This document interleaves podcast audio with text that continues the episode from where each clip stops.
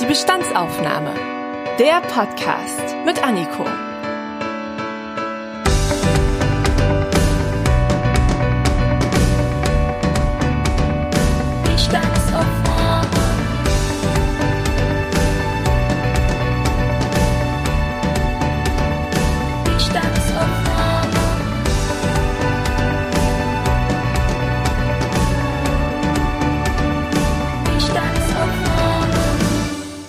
Sommerpause ist vorbei. Herzlich willkommen zurück bei der Bestandsaufnahme und beim Auftakt der nun schon dritten Staffel.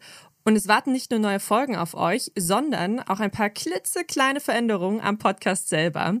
In den letzten zwei Staffeln sprachen hier ja die unterschiedlichsten Gäste über verschiedene Themen und Anliegen. Manche Folgen waren länger, manche waren kürzer, je nachdem, wie viel Raum nötig war für Erklärungen, meine Nachfragen und natürlich den eigentlichen Talk. Und auch wenn wir hier viel in die Tiefe gegangen sind, alles konnten wir bei weitem nicht ergründen. Und in dieser Staffel da will ich das mal probieren mit dem auf den Grund gehen. Was das konkret für euch bedeutet? Es gibt jetzt nicht mehr ein Thema pro Folge, sondern vielmehr ein großes Oberthema mit mehreren Episoden. Und ihr, ihr bekommt ganz viele Gäste. Ihre Eindrücke, Perspektiven, ihre Meinung zu einem Problem oder eben einem Sachverhalt. Denn wir kennen das ja alle irgendwie selbst aus dem Alltag. Es gibt nicht die eine Antwort, die eine Lösung oder die eine Erfahrung. Es gibt ganz, ganz viele und ich möchte versuchen, hier ganz viele abzubilden. Kickt euch ein Thema bei einer Folge so gar nicht, dann kann das ja auch einfach am Gast liegen. Und es wäre eine vertane Chance, sich nicht weiter zu informieren oder sich dann nicht weiter dafür zu interessieren, nur weil der erste Eindruck eben nicht euch abgeholt hat. Und deshalb gibt's ab sofort mehrere Gäste.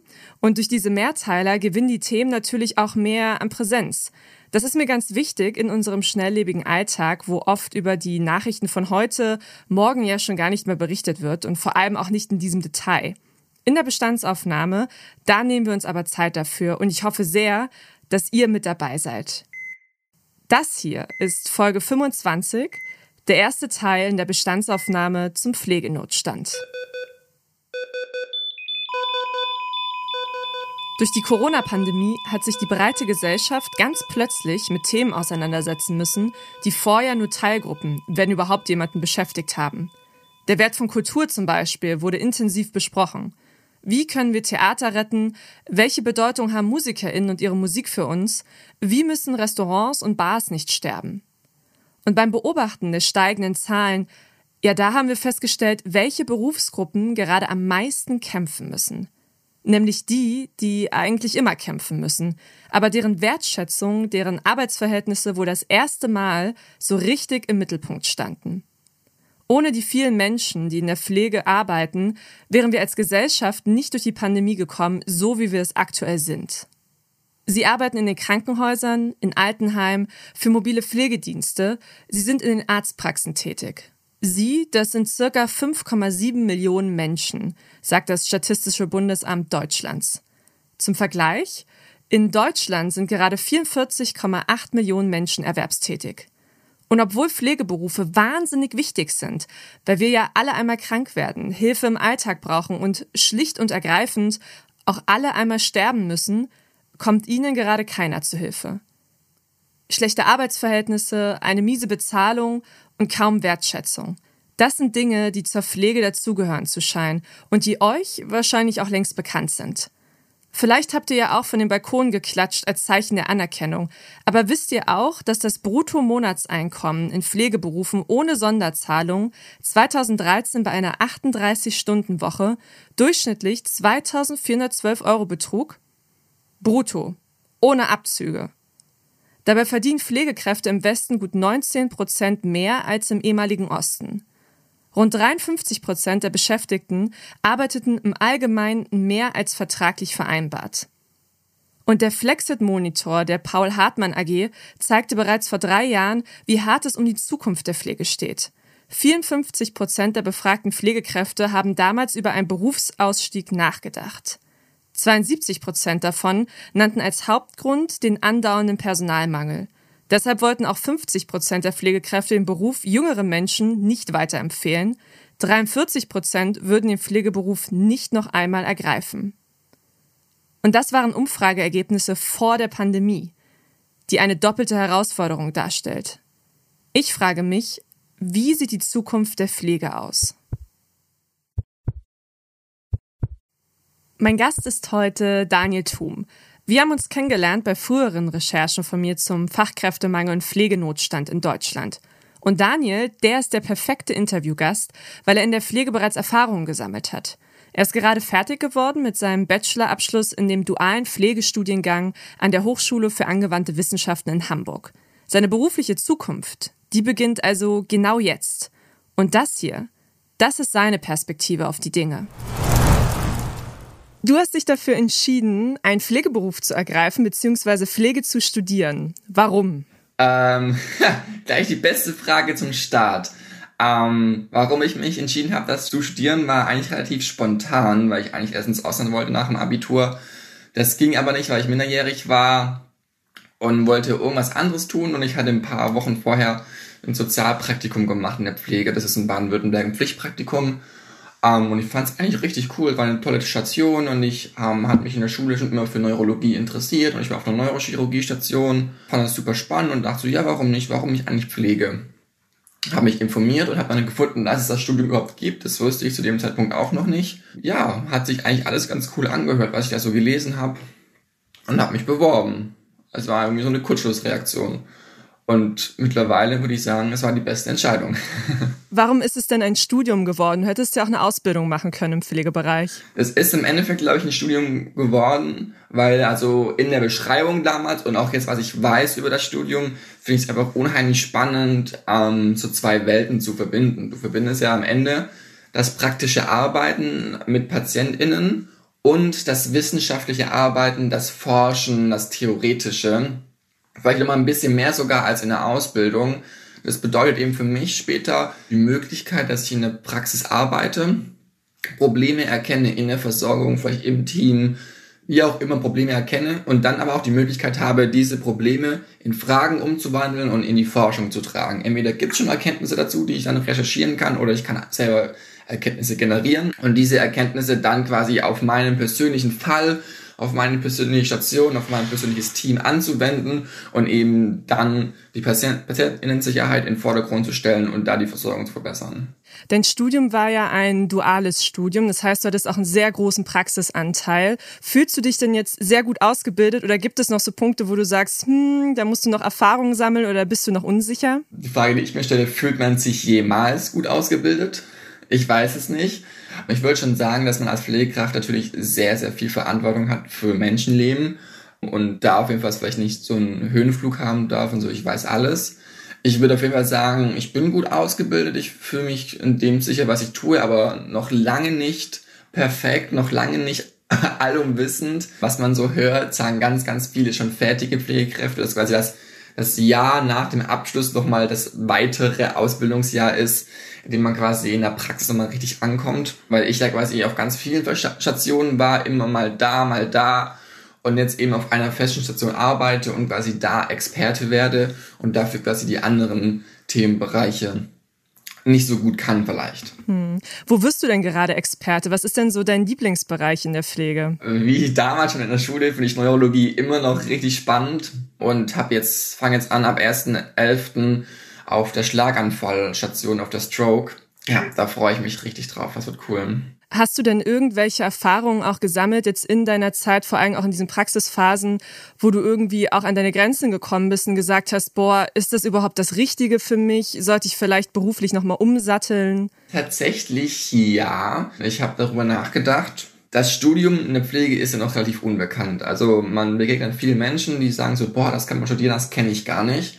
Und leider ist es auch so, dass es auch vielen Pflegekräften in der Praxis so geht, dass sie selber noch nichts wissen davon, dass man da studieren kann. Und gerade zu Beginn vom Studium war das eine immense Herausforderung, sich immer wieder zu beweisen, zu sagen, okay, ich bin jetzt Student und kein Auszubildender, ähm, ich stehe für Akademisierung der Pflege, für Akademisierung des Gesundheitsberufs und ist natürlich auch vielen Kritikern begegnet. Und gerade beim ersten Einsatz hatte ich da eben nicht so schöne Erfahrungen mit KollegInnen, die eben nicht sehr viel davon gehalten haben von diesem Studium und das mir auch relativ klar kundgetan haben. So Aussagen, ja, ich soll die Pflege einfach lassen, ich werde nicht dafür geschaffen und ich soll meine Berufswahl überdenken. Ja, das war schon anstrengend, aber ich hab's eigentlich ignoriert, was sie gesagt haben, weil ich trotzdem Pflege toll fand und bin auch froh, dass ich es ignoriert habe, weil dann danach die nächsten dreieinhalb Jahre waren eigentlich schon ganz cool.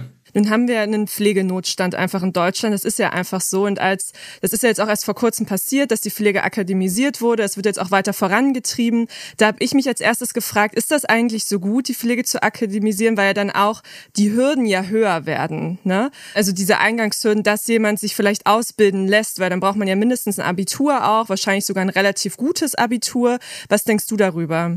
Ähm, naja, also die Hürden werden nicht höher. Die Ausbildung gibt's ja immer noch. Es ist ja quasi eine Ergänzung dazu. Ich sag mal ein paar Zahlen. Also der Wissenschaftsrat möchte ein Ziel von 10 bis 20 Prozent Qualifikationsmix, also dass quasi es immer noch hauptsächlich mehr ausgebildete Pflegekräfte gibt mit 10 bis 20 Prozent akademisierte. Das heißt, auch Menschen mit einer Stadtteilschulabschluss, wie auch immer, können natürlich immer noch die Ausbildung machen. Aber an sich finde ich eben die Akademisierung super wichtig, weil ja, wir haben zu wenig Pflegekräfte und unter zu wenig Pflegekräfte leidet auch die Versorgung. Aber es zeigt sich auch, dass durch mehr akademische Pflegekräfte eben auch die Versorgung besser wird. Vielleicht kann man damit dem personellen Zustand nicht entgegenwirken, aber auf jeden Fall zeigen Studien, dass die Sterblichkeit sinkt von PatientInnen, dass die Komplikationen sinken. Und ich finde, dass man gerade in solchen Diskussionen immer mal wieder den Blick auf die Patientensicherheit ähm, lenken muss und da zeigt eben die Akademisierung doch deutliche Vorteile. Hast du denn das Gefühl, dass die Patientensicherheit im Fokus steht in Deutschland oder kann man noch so ein bisschen was verbessern an der Pflege?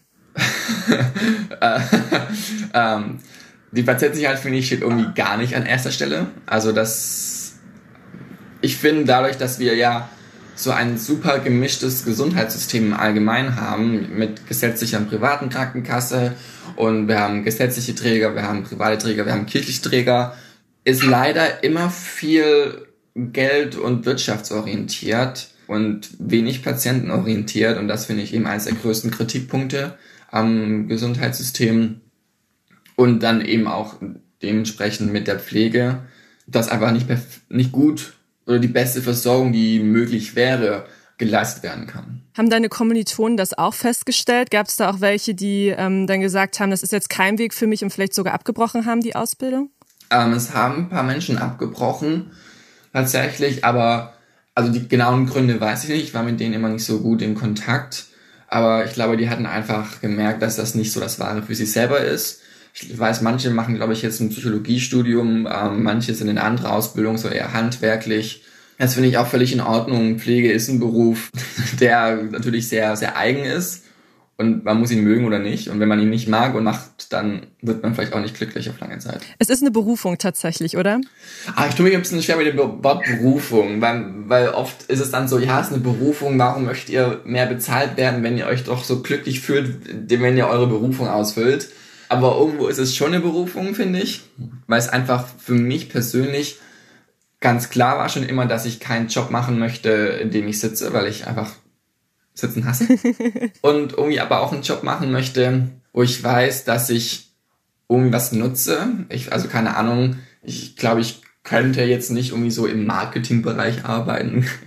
I don't know, das ist so, ich habe es nicht für, dass ich da was bringen kann und einfach jeden Tag Menschen kennenzulernen in der Pflege, jeden Tag irgendwie Geschichten kennenzulernen und sagen, okay, dir kann ich helfen. Und das ist, keine Ahnung, einfach das Coolste. Wenn du jetzt irgendwie eine 80-jährige Omi hast, die noch voll aus der Nachkriegszeit erlebt und äh, erzählt und die jetzt das erste Mal ein Problem hat und nicht mehr in ihre Wohnung kann und du als erste Person da bist und ihr hilfst irgendwie ihr Leben auf die Reihe zu kriegen und guckst, okay, wie kann man die Versorgung nach dem Krankenhaus aufwiederhalten, aber gleichzeitig aber auch wie einen 22-Jährigen auf Station hast, der sich gerade irgendwie beim Sport irgendwas gebrochen hat, hast du aber super viel unterschiedliche Sachen und kein Tag ist wieder davor. Wenn ich dir so zuhöre, dann bin ich schon mal sehr hoffnungsvoll, weil ich merke, dass die Motivation bei dir wahnsinnig hoch ist, im Pflegebereich zu arbeiten. Aber es ist ja nun mal auch so, dass die Arbeitsbedingungen wahnsinnig schlecht sind im Augenblick. Man muss sehr viel Verantwortung tragen. Oft sind viel zu wenig Pfleger auf viel zu viele Patienten aufgeteilt. Man wird schlecht bezahlt. Schichtdienst ist super anstrengend natürlich auch. Und man kriegt das gar nicht so richtig honoriert, würde ich auch behaupten. Wie schaust du denn in deine berufliche Zukunft? Also startest du jetzt direkt in die Arbeitswelt und und legst los oder sagst du dir erstmal, hm, ich studiere noch im Master, wie sieht's aus? Um, ähm, also ich fange erstmal an zu arbeiten. Ich finde es für einen Master, gerade in der Pflege, erstmal super wichtig, eben Berufserfahrung zu sammeln. Man kann einen Master in der Pflege machen, das ist dann quasi APN oder ANP, je nachdem, wie man sagen möchte. Das heißt Advanced Practice Nursing, wo es einfach darum geht, dass man sich spezialisiert in einem Fachbereich. Man kann es ein bisschen vergleichen mit der ärztlichen Ausbildung. Also ÄrztInnen machen ja quasi ein Grundstudium und dann machen sie den Facharzt. Es macht nur Sinn, dass auch so eine Fachweiterbildung, also auch in der Pflege passiert, dass die Ausbildung und das Studium eigentlich nur so einen Gesamtüberblick über alles gibt und dann die Spezialisierung in einen Fachbereich und man da Experte wird. Aber dafür, wie gesagt, brauche ich erstmal Berufserfahrung. Ja, das ist so meine Perspektive. Erstmal so ein, zwei Jahre vielleicht arbeiten und dann in den Master starten. Das ist jetzt vielleicht eine super große Frage, aber glaubst du, dass du dauerhaft glücklich sein wirst in der Pflegebranche? Das ist eine Frage, über die man, glaube ich, konsequent nachdenkt, wenn man Pflegekraft ist. Ich glaube, in einer 100% Stelle nicht. Also in einer Vollzeitstelle werde ich, glaube ich, nicht glücklich. Einfach auch, weil für mich persönlich so ein Schichtdienst super anstrengend ist. Und ich tatsächlich das Gefühl, also ich finde, ich mag es gerne, zwei Jobs zu haben im Prinzip. Also ich würde gerne ein Teil in der Pflege sein, mit Patientinnen zu arbeiten, was ich das als klassische Bild der Pflege. Und der andere Teil eben das, was ich jetzt gelernt habe, das Akademische, das Wissenschaftliche, das Forschende. Ähm, und das so ein bisschen verbinden, dass man auch da so noch ein bisschen Abwechslung hat. Und ich glaube, da kann ich dann doch ganz glücklich werden. Was muss sich denn aus deiner Perspektive jetzt augenblicklich verbessern in der Pflege? Was muss da als erstes angegangen werden? Oh, eine Menge. Also ich finde ähm, ganz viele Sachen, die gerade ja schon irgendwie im politischen Diskurs sind, ganz cool. Also natürlich mehr Gehalt, natürlich Personalgrenzen. Natürlich wäre es auch schön, mehr junge Menschen in die Ausbildung zu bringen, aber das muss ich eben was ändern. Ich finde diese Forderung der 30-Stunden-Woche super sinnvoll, weil einfach umso mehr man arbeitet, einfach so schlechter wird die Versorgung. Was ich ähm, eins der wichtigsten Dinge finde, ist eine Bundespflegekammer, weil ich es einfach total wichtig finde, dass die Pflege sich irgendwie selbst versammelt, selbst organisiert, selbst verwaltet. Ich glaube, das ist nochmal ein Rieseninstrument, auf dem, in dem man so viel Druck ausüben könnte, weil Pflege ja eins der Berufe ist mit den meisten Menschen, sage ich mal. Auch wenn sie mir Personalmangel haben, ist ja trotzdem Pflege unheimlich groß, weil wir haben die Kinderpflege, wir haben die Altenpflege, wir haben die Krankenpflege, wir haben so viele Menschen in ganz Deutschland und wenn die alle sich gemeinsam unter einer Kammer versammeln, dann hat man ein unheimliches Machtinstrument, sage ich mal, und kann auf die Politik sagen so, hey Leute, macht jetzt mal was. Und halt, wie gesagt, mehr Geld. Okay. Und welche konkreten Probleme sollte man dann als erstes lösen, wenn man diese Pflegekammer hat?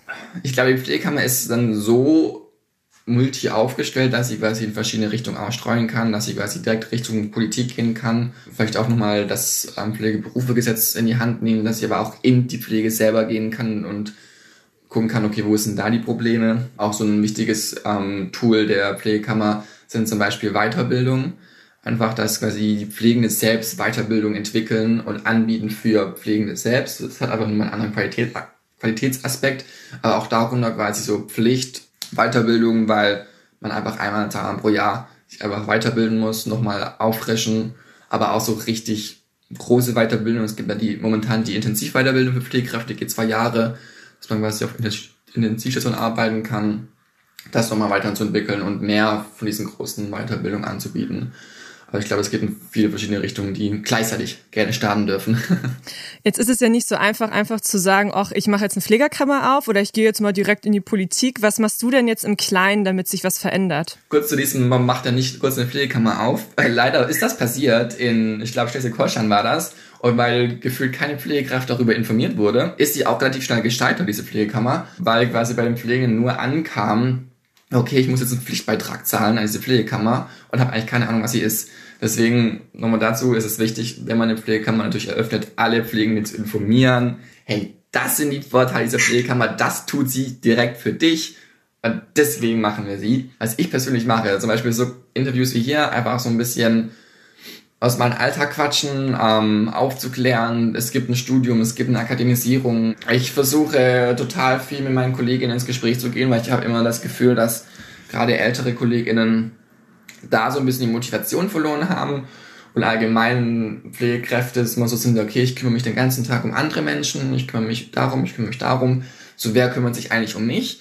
Und das ist halt so die bittere Wahrheit, dass es halt keiner tut und man einfach sich selber um sich selbst kümmern muss und da so ein bisschen die Leute zu animieren, so hey, ihr müsst was selber tun, geht streiken, geht irgendwie füllt Überlastungsanzeigen aus, so macht was, so von rumsitzen ändert sich nichts. Und ich fange natürlich langsam an, also ich bin in einer Partei und versuche innerhalb der Partei mich so langsam am Pflegepolitik ranzutasten, ähm, komme so mit, mit Menschen ins Gespräch, die eben auch an etwas höheren Hebeln sitzen und versuche da einfach das, was ich kann mit meiner zeitlichen Kapazität, die ich jetzt mehr habe, weil ich mein Studium abgeschlossen habe. Wuhu. Von wem wünschst du dir denn mehr Unterstützung? Wir benutzen ja immer alle das große Wort, na, die Politik. Die Politik, die muss da was machen. Aber das ist ja ein Deckmantel. Da sind nicht nur Politiker drunter, da sind auch viele Verbände drunter oder Vereine oder so. Wer muss da jetzt als nächstes ran? Wer kann da unterstützen? Weil wir hätten ja auch ohne Corona einen wahnsinnigen Pflegekräftemangel. Also das auf allen Ebenen muss da was passieren. Ähm, zum Beispiel, also das kleinste Beispiel ist in einem Krankenhaus die Pflegedirektion Bezug auf akademische Pflegekräfte. Es kommt nicht so richtig das Signal rüber, als ob wir wirklich gewollt sind, als ob es für uns die Möglichkeit gibt, für uns Akademisierte irgendwie auch gerade das zu tun, was wir können, eben zweigeteilt zu arbeiten. Das ist schon mal das erste Signal, was so ein bisschen für uns Pflegekräfte, akademische Pflegekräfte so ein bisschen ernüchternd ist. Dann aber auch auf Landesebene dass da oft der Austausch fehlt und auf Bundesebene ganz klar das Gesundheitsministerium mit ihren Aufgaben ähm, äh, sind da ganz klar eine Verpflichtung, da die richtigen Prioritäten zu setzen. Werden zum Beispiel jetzt ja unglaublich viele Auszubildende aus dem Ausland geholt. Ja, das mag vielleicht das, das Problem kurzzeitig lösen, aber zwangsläufig ist das Problem ja immer noch hier, dass hier nicht genügend Leute in die Ausbildung möchten und eben zu viele ausscheiden. So, da wünsche ich mir einfach mehr Unterstützung, dass, oder eigentlich wünsche ich mir, dass die, die Personen im, im Gesundheitsministerium, die eben diese Verantwortung tragen, eben auf die Pflege hören. Es gibt kompetente Menschen in der Pflege, es gibt super viele kompetente Menschen in der Pflege, es gibt einen deutschen Pflegebundesrat mit unglaublich kompetenten Menschen, die alle Lösungsvorschläge haben, so hey, so könnte man es tun, aber passiert halt nichts. ja, das wäre einfach mein Wunsch der Unterstützung, dass quasi die Politik, ich sage wieder die Politik in, im Sinne von die Entscheidung tragen, dazu gehören sowohl Abgeordnete der Bundestag sowie auch das Gesundheitsministerium, also alle die, die Entscheidungen treffen und abstimmen, sich informieren und dadurch auch auf Pflege hören, auch wenn Pflege gerade noch keinen Lobbyismus hat. Da kommen wir wieder zur Pflegekammer. Pflegekammer kann auch quasi Lobbyismus sein für den Bundestag und sagen, hey, das braucht die Pflege jetzt. Es gibt zahlreiche Umfragen, die zeigen, dass immer mehr Menschen in der Pflege darüber nachdenken, den Job zu wechseln. Ich glaube, Hashtag Flexit vom Brexit ist so das Schlagwort in den Social Medias gerade. Wenn es jetzt so weitergeht wie jetzt und es verbessert sich nichts, wo bist du dann in zehn Jahren? Bist du dann noch in der Pflege? Wirst du was ganz anderes machen?